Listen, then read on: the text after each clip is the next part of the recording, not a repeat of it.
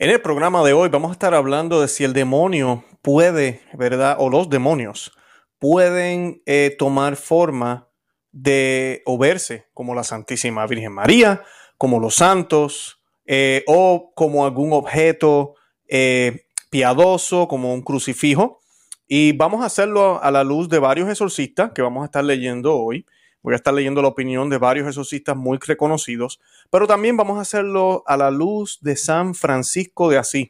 Sí, un santo que ayudó a otro monje, un monje de, su orden, de la orden de los franciscanos, donde eh, este monje tuvo unas circunstancias donde el demonio estuvo utilizando un crucifijo para engañarlo. Sí, un crucifijo para engañarlo.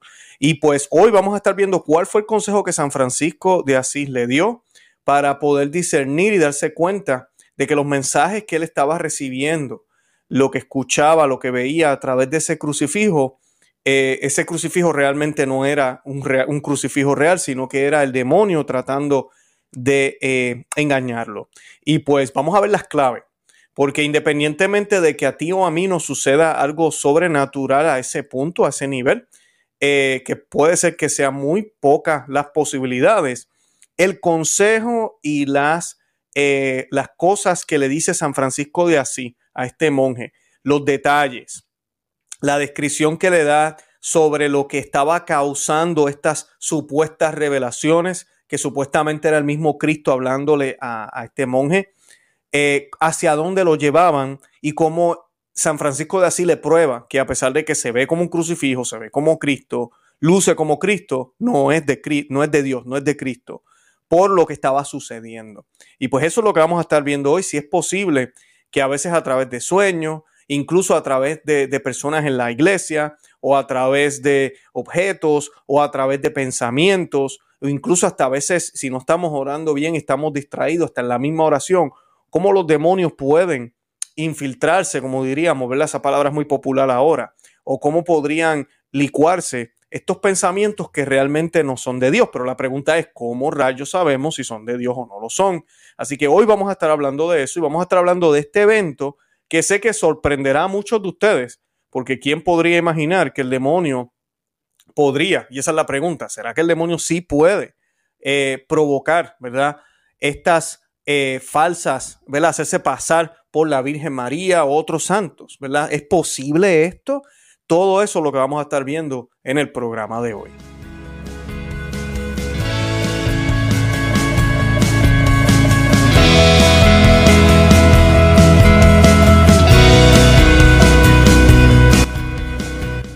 Bienvenidos a Conoce, Ama y Vive tu Fe. Este es el programa donde compartimos el Evangelio y profundizamos en las bellezas y riquezas de nuestra fe católica. Les habla su amigo y hermano Luis Román y quisiera recordarles que no podemos amar lo que no conocemos y que solo vivimos lo que amamos. Y en el día de hoy tenemos un tema, a mí me encantan estos temas eh, porque aprendemos muchísimo, aprendemos muchísimo de nuestra fe, aprendemos de qué podemos esperar del mal a través de las sagradas escrituras, a través de la sabiduría milenaria, ya de dos mil años de nuestra Santa Iglesia Católica y nos damos cuenta de que los ataques del demonio vienen por todos lados, vienen de todos lados, de todas formas, de todos colores, de todas maneras. Eh, como dice las Sagradas Escrituras, como San Pedro nos advirtió, él anda allá afuera como león que busca a quien devorar. Y pues eh, usualmente cuando más se aprovecha de nosotros es cuando estamos en pecado. Ahora, tú y yo somos pecadores, ¿verdad? Siempre vamos a estar cayendo a veces en la tentación. Ojalá que no sean pecados mortales, pero ahí es donde se aprovecha el demonio.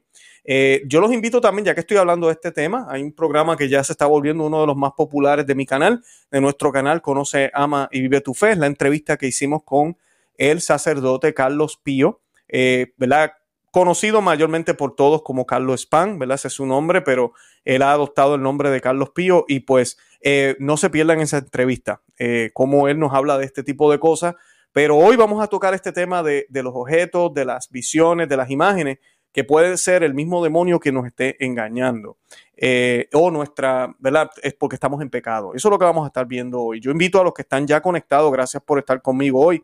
El chat está encendido aprovechen y comenten. Mientras más comentan, Mientras más comparten en el chat o en los comentarios, luego en el grabado, y ahorita también ya pueden comentar en los comentarios, eh, más eh, atención adquiere el video por parte de YouTube y yo se los agradezco porque muchísima gente lo hace constantemente, algunos de ustedes lo hacen aquí y allá. Les agradezco el apoyo en eso, sobre todo denle me gusta al programa. Además de eso, quería recordarles a todos que estamos en Telegram. Eh, ya hemos crecido bastante en ese medio, está ayudando muchísimo porque yo he estado compartiendo material adicional relacionado a los programas que voy haciendo. Así que si usted quiere seguir creciendo, instruirse un poco de la fe o encontrar otros recursos, otros canales, eh, otros videos, incluso videos anteriores a lo que nosotros hemos realizado aquí relacionados al tema, eh, a nuestro canal en Telegram. El enlace está en la descripción. Y estamos también por Facebook, Instagram y Twitter. Un saludo a todos los que nos siguen por los medios sociales. También compartimos medios adicionales. Eh, y también compartimos, al, por lo menos en Facebook, compartimos los programas. Aunque les advierto a los que están en Facebook, gracias por seguirme por allá. En YouTube tenemos más del 90% de nuestro contenido, así que mi recomendación, eh, a nosotros acá en YouTube. Y nada, voy a dejar de seguir hablando de todo eso, pero sí quería recordarle a todo el mundo esto. Además, también estamos en conoce, ama y vive tu fe.com. Se pueden suscribir y yo les puedo regalar un libro que se llama Mana de Aliento para el Cristiano. Y además de eso, pues reciben notificaciones eh, por medio de email de todo lo que nosotros publicamos. Así no se pierden absolutamente nada, porque pues sé que muchos de ustedes me han dicho que Facebook, que YouTube, que por alguna razón no le llegan las notificaciones o no se enteran que hubo un programa eh, recientemente publicado. Así que pues por esos medios no se lo pierden y van directito al enlace del programa. Y para comenzar, yo quiero que hagamos una oración a la Santísima Virgen María, como siempre hacemos. Eh, y hoy vamos a hacer la oración eh, de San Anselmo, una de mis favoritas, favoritas, disculpen, oración de, a María de San Anselmo. y esta oración la vamos a hacer en el nombre del Padre y del Hijo y del Espíritu Santo. Amén. Oh bendita entre todas las mujeres que vences en purezas, en pureza a los ángeles, que superas a los santos en piedad. Mi espíritu moribundo aspira a una mirada de tu gran benignidad, pero se avergüenza al espectro de tan hermoso brillo. Oh Señora mía, yo quisiera suplicarte que, por una mirada de tu misericordia, curase las llagas y úlceras de mis pecados, pero estoy confuso ante ti a causa de su infección y suciedad. Tengo vergüenza, oh Señora mía, demostrarme a ti en mis impurezas tan horribles, por temor de que tú, a tu vez, tengas horror de mí a causa de ellas. Y sin embargo, yo no puedo, desgraciado de mí, ser visto sin ellas entonces. Ahora y siempre, oh dulce corazón de María, sed la salvación mía. Estas gracias espero alcanzar de vos, oh corazón amantísimo de mi madre, a fin de que pueda veros y gozar de Dios en vuestra compañía por toda la eternidad en el cielo. Amén. Santa María Corredentora, ora pro nobis, en el nombre del Padre y del Hijo y del Espíritu Santo. Amén, bendito sea Dios. Y ya estamos listos para comenzar. Y pues hoy yo voy a estar eh, leyendo esta historia eh, que viene de las florecillas de San Francisco. Eh, y pues esto está en la internet, pueden ir y buscarlo.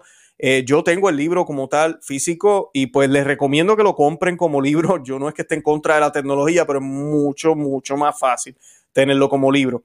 Y pues es excelente y es, descubierto muchísimo de la historia de San Francisco, pero también cómo impactó a sus hermanos. Y hoy vamos a estar viendo eh, cómo San Francisco de Asís ayuda a este monje a discernir y a darse cuenta de que el demonio le estaba tendiendo unas trampas y que él no pensaba que eran unas trampas del demonio porque eran a través de un crucifijo. Y esta es la parte que, ¿verdad?, asombra, nos asombra muchísimo. Y pues eh, se titula Cómo el demonio se apareció al hermano Rufino en figura de Cristo crucificado y le dijo que estaba condenado. Miren lo que dicen, el hermano Rufino, uno de los más nobles caballeros de Asís, compañero de San Francisco y hombre de gran santidad, fue un tiempo fortísimamente atormentado y tentado en su interior por el demonio acerca de la predestinación. Y quiero pausar ahí, la predestinación es, eh, eh, hay una forma de entenderla católicamente y hay una forma, pues, usualmente los, calvinistas la entienden de una manera errada, cuando se nos dice que ya los elegidos son elegidos y el que está condenado está condenado y eso ya está predestinado por Dios. Hay un tipo de predestinación de que Dios sabe lo que puede sucedernos, Dios sabe todos los, eh, vamos, podríamos decir todas las posibilidades, pero Él dice las Sagradas Escrituras, quiere que todos nos salvemos. También las Sagradas Escrituras dice que no todos nos vamos a salvar. Y eso es muy importante. Ambas son verdad. Dios quiere que todos nos salvemos, pero no todos nos vamos a salvar. Muchos son los llamados, pero pocos son los escogidos. Y pues eh, de eso es que se trata. Pero el demonio aquí quería confundir al hermano Rufino. Y dice, esto le hacía, ¿verdad? estas tentaciones le hacían al hermano Rufino sentirse triste y melancólico, porque el demonio le hacía creer que estaba condenado y que no era del número de los predestinados a ir a la vida eterna, siendo inútil todo lo que hacía en la orden. Como esta tentación perduraba varios días y él no se atrevía a manifestarla a San Francisco por vergüenza, no omitiendo por ello las oraciones y las abstinencias que acostumbraba, el demonio comenzó a añadirle tristeza sobre tristeza, combatiéndolo, además de, además de con la batalla interior, también con falsas apariciones exteriores. Una vez se le apareció en la forma del crucificado y le dijo, oh hermano Rufino, ¿a qué vienes? Eh, ¿A qué viene macerarse con penitencias y rezos si tú no estás predestinado a ir a la vida eterna? Créeme, yo sé muy bien a quienes he elegido y predestinado, y no creas a ese hijo de Pedro Bernadone si te dice lo contrario. Y no le preguntes sobre esto, porque ni él ni ningún otro lo sabe, sino yo, que soy el Hijo de Dios. Créeme, pues si te digo que tú eres del número de los condenados y el hijo de Pedro Bernadés, tu padre, como también su padre, están condenados, y todos los que le siguen están engañados. Ese era el demonio, hablándole al hermano eh, Rufino. Al oír estas palabras, el hermano Rufino comenzó a verse tan entenebrecido por el príncipe de las tinieblas que estaba para perder por completo la fe y el amor que había profesado San Francisco, y ya no se cuidaba de decirle nada. Pero lo que el hermano Rufino no dijo al Santo Padre, se lo reveló a este, el Espíritu Santo. Viendo pues en espíritu San Francisco el gran peligro en el que se hallaba el pobre hermano, mandó al hermano Maceo a buscarlo el hermano Rufino le, respondió con brusquedad. ¿Qué tengo que ver yo con el hermano Francisco? Así le respondió. Entonces el hermano Maceo, todo lleno de sabiduría divina, entreviendo la perfidia del demonio, le dijo, hermano Rufino, ¿no sabes tú que el hermano Francisco es como un ángel de Dios que ha iluminado a tantas almas en el mundo y por medio del cual hemos recibido nosotros la gracia de Dios? Quiero absolutamente que vengas a él, porque veo claramente que el demonio te está engañando. A estas palabras, el hermano Rufino se puso en camino para ir a, San Francisco. Viéndole venir de lejos, San Francisco comenzó a gritarle, oh hermano Rufino, tontuelo, ¿a quién has dado crédito? Así le dijo San Francisco de así. Llegado el hermano Rufino, le manifestó punto por punto toda la tentación que había sufrido el demonio, interior y, y exterior, haciéndole ver que aquel que se le había aparecido era el demonio y no Cristo, y que en manera alguna debía hacer caso de sus insinuaciones. Si vuelves otra vez, si vuelve otra vez el demonio a decirte, estás condenado, añadió San Francisco, no tienes más que decirle. Abre la boca y te la llenaré de estiércol. Y verás cómo huye en cuanto tú le digas esto, señal de que, de que es el diablo. Y debías haber conocido que era del demonio al ver cómo endurecía tu corazón para todo bien. Este, en efecto, es su oficio. En cambio, Cristo bendito jamás endurece el corazón del hombre fiel. Antes, al contrario, lo ablanda, como dice por la boca del profeta, yo os quitaré el corazón de piedra y os daré un corazón de carne. Ezequiel 36, 26. Y esta, voy a pasar aquí porque esta es una de las claves que tenemos que tener en cuenta. Si el mensaje viene de Dios o no, es si se nos endurece el corazón. El corazón estaba completamente endurecido, el corazón de Rufino, porque él pensaba que no se podía salvar, no tenía la mínima posibilidad de salvarse. Y San Francisco de así le hace entender y le da la claridad de que Cristo jamás endurece el corazón del hombre fiel, jamás lo va a hacer. Y no estamos diciendo que Cristo no permitirá pruebas o que Cristo no permitirá, ¿verdad? Y Dios también, que una persona eh, tenga que caer en el error. Él lo permite porque somos libres y Él nos ha permitido a nosotros escoger, pero Él jamás es el causante de que el hombre tenga el corazón duro, al contrario, Él es todo lo contrario. El Señor lo ablanda, como, como dice el profeta y como lo cita también San Francisco de Asís. Entonces el hermano Rufino, a ver que San Francisco le decía punto por punto cómo había sido su tentación, se compugió con sus palabras, rompió a llorar a lágrimas vivas y cayó a los pies de San Francisco, reconociendo humildemente la culpa que había cometido, ocultando su tentación. Y esta parte es importante porque San Francisco de Asís lo podríamos ver como él, él, era el, se podría decir el confesor de, de sus hermanos también. Pero en el caso de nosotros, yo leo esto y esto es bien importante porque a veces nosotros tenemos la tentación y tal vez lo hemos hecho, que vamos al confesionario y hay algún pecado que no confesamos porque nos da vergüenza, o vamos a esperar a ir a donde otro sacerdote porque con el párroco, Dios mío, qué vergüenza yo decir que hice esto. Y esto es un grave pecado y nos puede traer problemas, eh, graves problemas, porque no estamos realmente teniendo confianza en que Cristo es misericordioso y que no importa el pecado que cometamos, siempre y cuando tengamos esa, esas ganas de, no, de hacerlo de nuevo, ¿verdad? Esas ganas de enmendarnos, de cambiar, de convertirnos, de dejar de ser el hombre viejo para ser el hombre nuevo, el Señor nos va a ayudar. Y pues dice, quedó así muy consolado, ¿verdad? El, el, el, el monje quedó, Rufino, ¿verdad? El hermano Rufino quedó muy consolado y confortado con las recomendaciones del Padre Santo y totalmente cambiado para mejor. Por fin le dijo San Francisco, anda, hijo, Confiésate y no abandones el ejercicio acostumbrado de la oración. No dudes que esta tentación te servirá de gran utilidad y consuelo, como lo comprobarás muy pronto. Y esta parte es muy importante. Para un santo, y no estoy hablando de que ya estamos en el cielo, pero los que queremos vivir el camino de la perfección, la santidad, las tentaciones nos sirven de gran utilidad. El, el, el, el que nos veamos tentados nos demuestra lo débiles que somos, nos ayuda a ejercitar las virtudes, y nos ayuda a darnos cuenta cuánto necesitamos de Dios. Y si logramos, y que muchas veces lo hacemos, eh, ganarle a la tentación por gracia de Dios, entonces nos vamos eh, santificando. Nos vamos dando cuenta de que Cristo vive en nosotros. Si caemos en la tentación, aprendemos de ella para no volver a caer más y para darnos cuenta de lo débiles que somos y comenzar a trabajar por esas debilidades que tenemos, con esas debilidades que tenemos.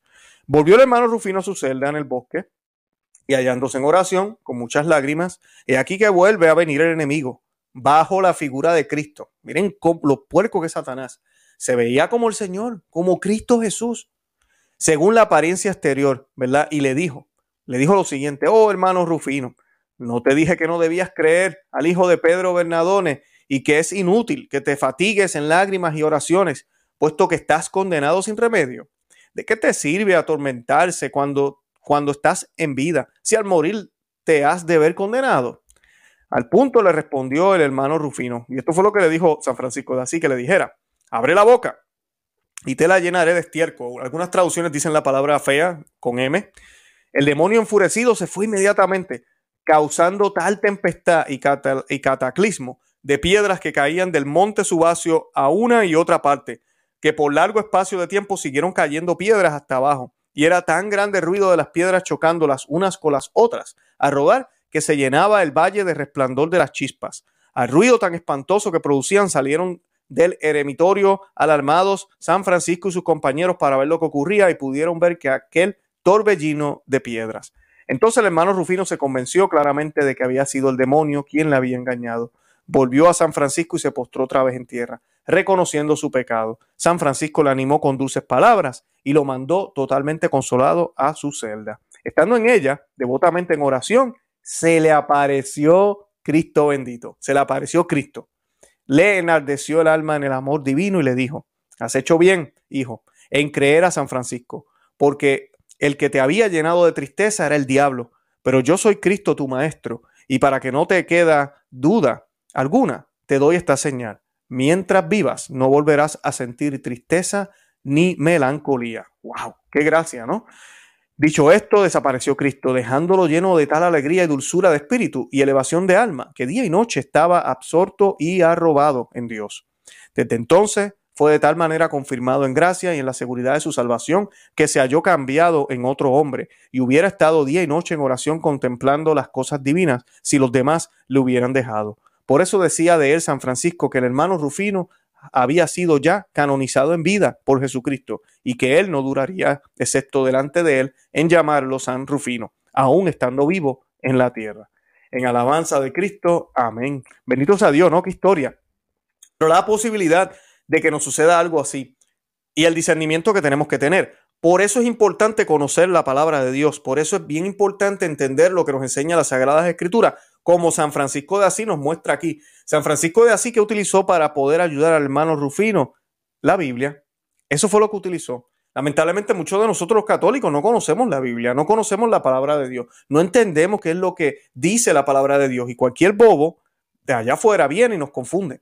Cualquier pensamiento entra a nuestra cabeza y no los creemos. Cualquier eh, eh, daño, cualquier tentación de presunción, de depresión, eh, de confusión, entra en nuestra cabeza fácilmente y nos puede llevar a esto, a la tristeza, a sentir que ya no vale la pena, a sentir que no somos dignos, a sentir de que, ¿para qué? A sentir inclusive todo lo contrario, porque este, en este caso es la tristeza, pero hay, el demonio ahorita también hace exactamente esto, pero al otro lado. ¿A qué me refiero? Eh, yo no tengo que hacer mortificación porque es que yo no peco. Yo no tengo que ayunar porque es que yo soy un buen papá. Yo no tengo que ir a la misa el día de semana porque es que el domingo es la que cuenta y para qué exagerarnos ir todo el tiempo. Rosario todos los días no, yo lo rezo de vez en cuando, pero eso anyway, eso es una oración. Dios sabe lo que yo tengo en el corazón. Esa es una, Dios sabe lo que yo tengo en el corazón. Eh, yo, pertenezco a remanente. Bueno, son tantas cosas que lo que hacen también, si todo ese tipo de comentarios y de frases y de, y de pensamientos yo los tengo en mi cabeza y me hacen detenerme, me hacen pausar, no me llevan a hacer más, no me llevan a hacer más por el prójimo, pero también por mí mismo, entonces no son de Dios. Porque nuestra vida debe ser un sacrificio completo, día y noche, todos los días de nuestra vida, a imitación de Cristo. Cristo el Señor no necesitaba nada. Cristo el Señor, cuando fue hombre aquí en la tierra, o todavía es hombre, pero estando aquí en la tierra, no necesitaba hacer nada pero lo quiso hacer. Quiso entregarse por completo. Como mismo dice la palabra de Dios, ni siquiera el Hijo del Hombre tiene dónde recostarse, porque Él se entregó todo, se entregó completamente. Y no estoy diciendo que usted tiene que abandonar su casa, pero creo que me siguen la idea. Se trata de que no se trata de que ya estamos bien, se trata de dar y seguir dando. Y el Señor nos va a dar aún más por eso, para que podamos seguir dando, para poder seguir dando a otros, para poder seguir desprendiéndonos de lo que tengamos para que realmente seamos verdaderos instrumentos. El instrumento no se queda con los bienes, sino que los reparte. El instrumento no usa los bienes, sino que es medio para que los, bienes lleguen a otros. Así que ese es nuestro llamado. Y es bien difícil, es bien difícil, pero con la gracia de Dios se puede. Con la gracia de Dios se puede, porque para Dios nada es imposible. Ahora, estas tentaciones son posibles y, son posibles y permitidas por Dios también, ¿verdad? Porque el demonio no es que se las, como yo siempre digo, no es que el demonio eh, se sale con la suya, jamás ni nunca. El demonio no se sale con la suya. Eh, el demonio se le ha permitido hacer lo que hace, porque Dios puede hacer así y hacerlo desaparecer. Y se le ha permitido porque, como dije anteriormente, estas tentaciones y, estas, y estos tiempos que vivimos o que hemos vivido y seguimos viviendo, nos ayudan a probar nuestra fe. Porque nuestra fe tiene que ser probada, dice también las Sagradas Escrituras. Y si no es probada aquí en la tierra, será probada en el purgatorio. Será probada con fuego, dice San Pablo. Así que tenemos que estar preparados para ese momento, porque todos nos vamos a morir. De seguro que nos vamos a morir. Y la pregunta que, que, que hacen o hacemos hoy es, ¿puede un demonio provocar falsas visiones de la Virgen María, de Cristo, de los santos? Hoy yo voy a estar leyendo del padre José Antonio Fortea, que estoy seguro que lo conocen, y del monseñor Steven Rossetti, que creo que son eh, muy conocidos también eh, exorcistas. Eh, y dice lo siguiente, en relación al primer punto, ellos dicen, las naturalezas angélicas tienen poder para infundir visiones y locuciones en cualquier mente humano. Sin embargo, agregan que Dios, para evitar el desbarajuste que en las almas produciría este tipo de actuaciones, si se dieran con frecuencia, prácticamente nunca consciente que se den. Solo lo permite en rarísimas ocasiones y cuando la persona tiene medios para descubrir la verdad. Y me encanta eso. Porque al hermano Rufino le sucede esto. ¿Y por qué? Porque tenía un gran medio para descubrir la verdad. Y ese gran medio es uno de los santos más grandes que ha tenido la historia de la Iglesia Católica, que es San Francisco de Asís. Así que esa línea me parece excelente por parte de estos exorcistas, porque Dios no va a permitir algo que no podamos eh, salir, que no haya la posibilidad de darnos cuenta y de descubrir la verdad. No puede ser. No puede ser porque ya el Señor abrió las puertas del cielo. O sea que toda posibilidad de descubrir la verdad está abierta estás, y debe estar siempre disponible. De modo que si el demonio, el demonio puede provocar falsas visiones, ¿verdad? Eh, la pregunta sería, ¿puede el demonio curar a un enfermo o hacer prodigios? ¿Verdad? Si también puede crear esas visiones. Pues el demonio puede obrar extraordinariamente para la capacidad de la naturaleza humana, pero no puede obrar sobrenaturalmente. Lo anterior significa que los demonios no pueden hacer cosas imposibles a su naturaleza angelical. No pueden obrar como Dios. No pueden crear algo de la nada. No pueden hacer vivir un muerto. No pueden saltarse las leyes de la naturaleza. Lo que obran deben obrarlo según las leyes de la naturaleza. Cada demonio obra según el poder de su naturaleza sin poderse salir de los límites que le imponen las leyes del cosmos. Dios es el único omnipotente cuyo único límite es lo imposible. Y eso también es parte o es una señal de si es de Dios o no. Y aquí me recuerda, aquí hemos hablado muchísimo de las profecías, hemos hablado de las apariciones de la Santísima Virgen María. Esta es la razón por la cual tiene que haber una señal que rompa con las leyes de la naturaleza. Si esa señal no la hay, pues pudo haber sido imaginación de la persona que él vio o que alegó que vio este tipo de visión o de este tipo de revelación, o pudo haber sido eh, el mismo demonio. Pudo haber sido el mismo demonio. Así que por eso, en todas las apariciones, no es que a veces los evangélicos, y no sé si habrá algún evangélico viéndonos, o protestante, o eh, cristiano no, eh, no católico, aunque aclaro, para ser verdadero cristiano hay que ser católico, no se me ofendan, pero esa es la realidad. Pues a veces comentan o dicen, oye, pero es que estos católicos necesitan milagritos, siempre tener milagritos. No es eso. Es que esa es la señal por la cual sabemos que es de Dios. Incluso nuestro Señor Jesucristo confirma su ministerio a través de los milagros. Los milagros no son por simplemente ser un milagro, sino que son señales que apuntan a una realidad que es necesaria y que debemos creer. Los grandes profetas, incluso los apóstoles, y todavía en el día de hoy vemos milagros que suceden en la iglesia. Y pues es una forma de manifestar la, realidad de que Dios estuvo envuelto en esto. Aunque no siempre milagro va a estar. Y Él está envuelto siempre en muchas cosas. Interviene en muchas cosas sin que no haya milagro. Eso lo sabemos por fe, porque vemos confirmaciones también. Pero cuando se trata de prodigios, cuando se trata de cosas extraordinarias, difíciles de creer, que pueden afectar un ámbito amplio, siempre vienen acompañados de un milagro. Y ese milagro no lo puede causar un demonio. Eh, un religioso piadoso llegó con una historia, historia similar. Dijo que durante mucho tiempo ha estado recibiendo locuciones del Señor que guían su vida espiritual. Confío que a ella también se le dio conocimiento previo de su muerte, que supuestamente ocurría dentro de algunos meses. Las locuciones la instaban, entre tanto, a practicar mucha mortificación y penitencia por la salvación de las almas. Eh, y esto sonaba bien, pero su vocación fue cada vez más problemática y quedó claro que se estaba oprimiendo demoníacamente. ¿Se fijan? Esto es una señal, esto es un ejemplo que da el Monseñor Rossetti eh, cuando se ven falsas visiones. Porque mira, esta, esta persona está siendo motivada a hacer más mortificación, penitencia, incluso por las almas. Pero resulta que fue problemático y quedó claro que se estaba oprimiendo demoníacamente. El ángel, el demonio puede engañarnos de esa manera. Es lo que leímos en la historia eh, del hermano Rufino y San Francisco de Asís. Y cómo San Francisco de Asís se dio cuenta. ¿Por qué? Porque el hermano Rufino se volvió amargado, no quería continuar con la orden, se sentía que no se iba a salvar. Esto no puede ser de Dios. Así que esa es una de, tantas historias de falsas visiones que se han podido registrar en la, experiencia de ellos como exorcista. Y, y, da la siguiente explicación. Las escrituras nos dicen que Satanás se disfrazará de ángel de luz. Eso está en Segunda de Corintios 11, 14. Así que esto no es invento de estos exorcistas y tampoco de católicos. Vayan a Segunda de Corintios 11, 14 y la Biblia nos dice que Satanás se puede disfrazar de ángel de luz. Incluso los espiritualmente maduros no siempre pueden distinguir entre lo que es de Dios y lo que es del maligno. Pueden aparecer y sentirse exactamente igual. Por eso no se trata de sentimiento. Yo lo he dicho muchísimas veces. Satanás bien puede imitar una experiencia espiritual real. Por eso los sentimientos no tienen que ver nada con el Espíritu Santo. No tienen que ver nada. O oh, que se siente bonito.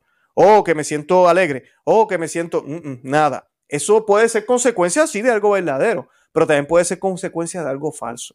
Porque lo podemos ver incluso en la vida, en, lo cotidiano, en lo ordinario. Por ejemplo, eh, el, el yo emborracharme me puede causar cierta alegría en el momento. Claro, después voy a tener las consecuencias al igual que el estar pasando un momento bonito en la iglesia me puede causar alegría.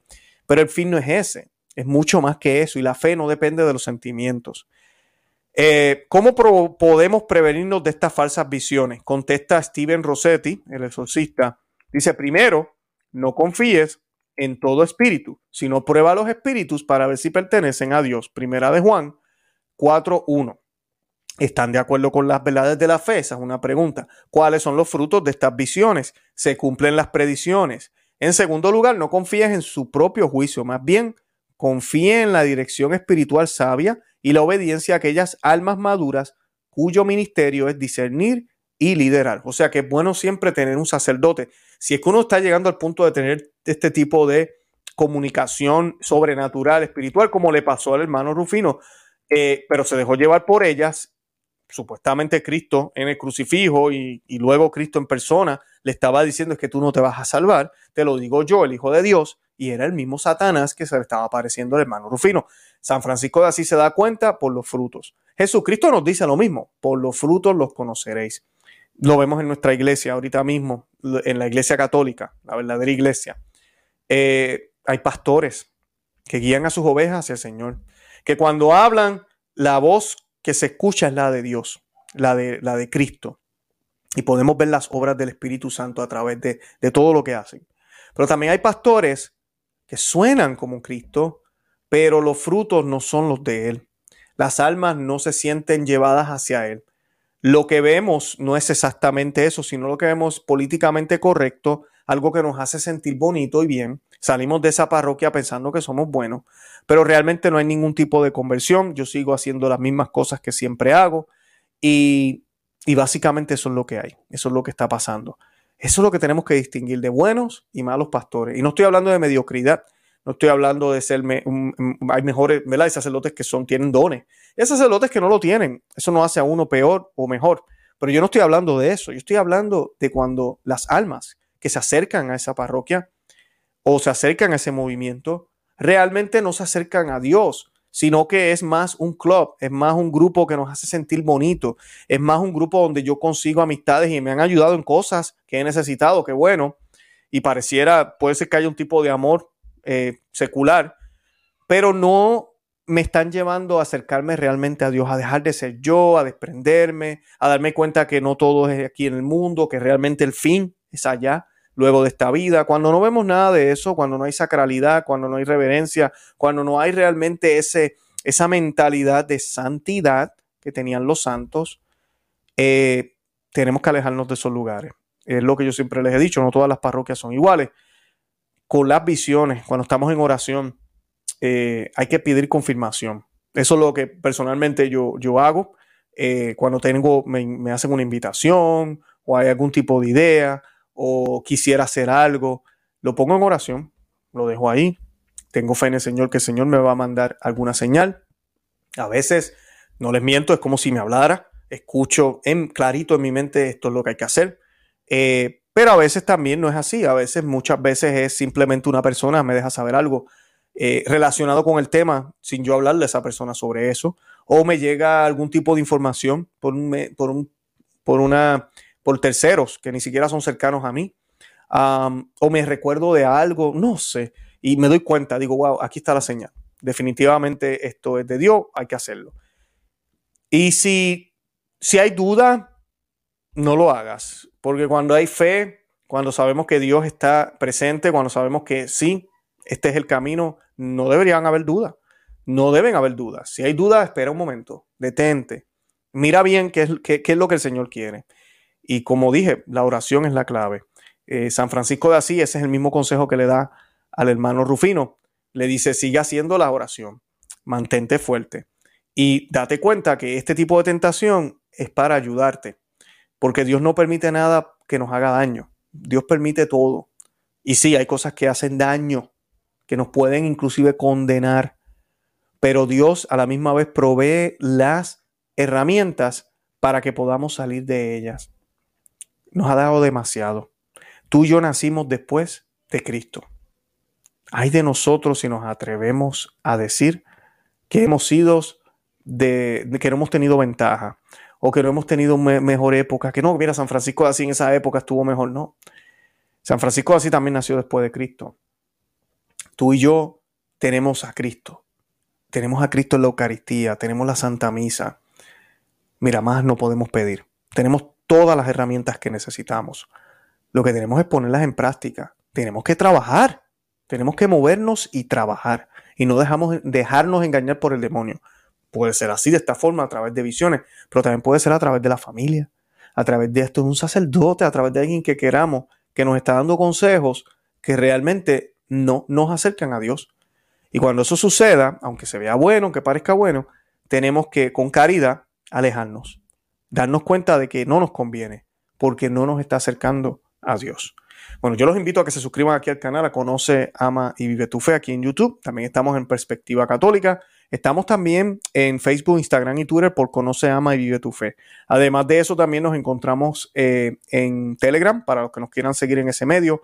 Todos los enlaces están en la descripción de este programa. Si nos quieren apoyar, tenemos el, ah, grupo de miembros cristeros, eh, que si usted nos quiere apoyar en ese sentido, vaya a ese enlace, va a ver las opciones. También estamos en Patreon, no lo tiene que hacer, no estoy diciendo que lo tiene que hacer. Pero si desea apoyarnos de esa manera, es una forma de mi parte de darle un regalo, de darle varios regalos. Hay contenido exclusivo para estas personas que nos apoyan. Y pues a la misma vez usted me apoya, que es lo que usted ya deseaba hacer. Así que pues, pero me da la oportunidad a mí de darle las gracias. Si lo hace por otros medios, no hay problema, pero no me está dando la oportunidad a mí de darle algo de vuelta. Así que pues, miren las opciones y decida. Eh, yo también los invito a que compartan el programa, que le dejen saber a otros que existimos, que conoce, ama y vive tu fe existe.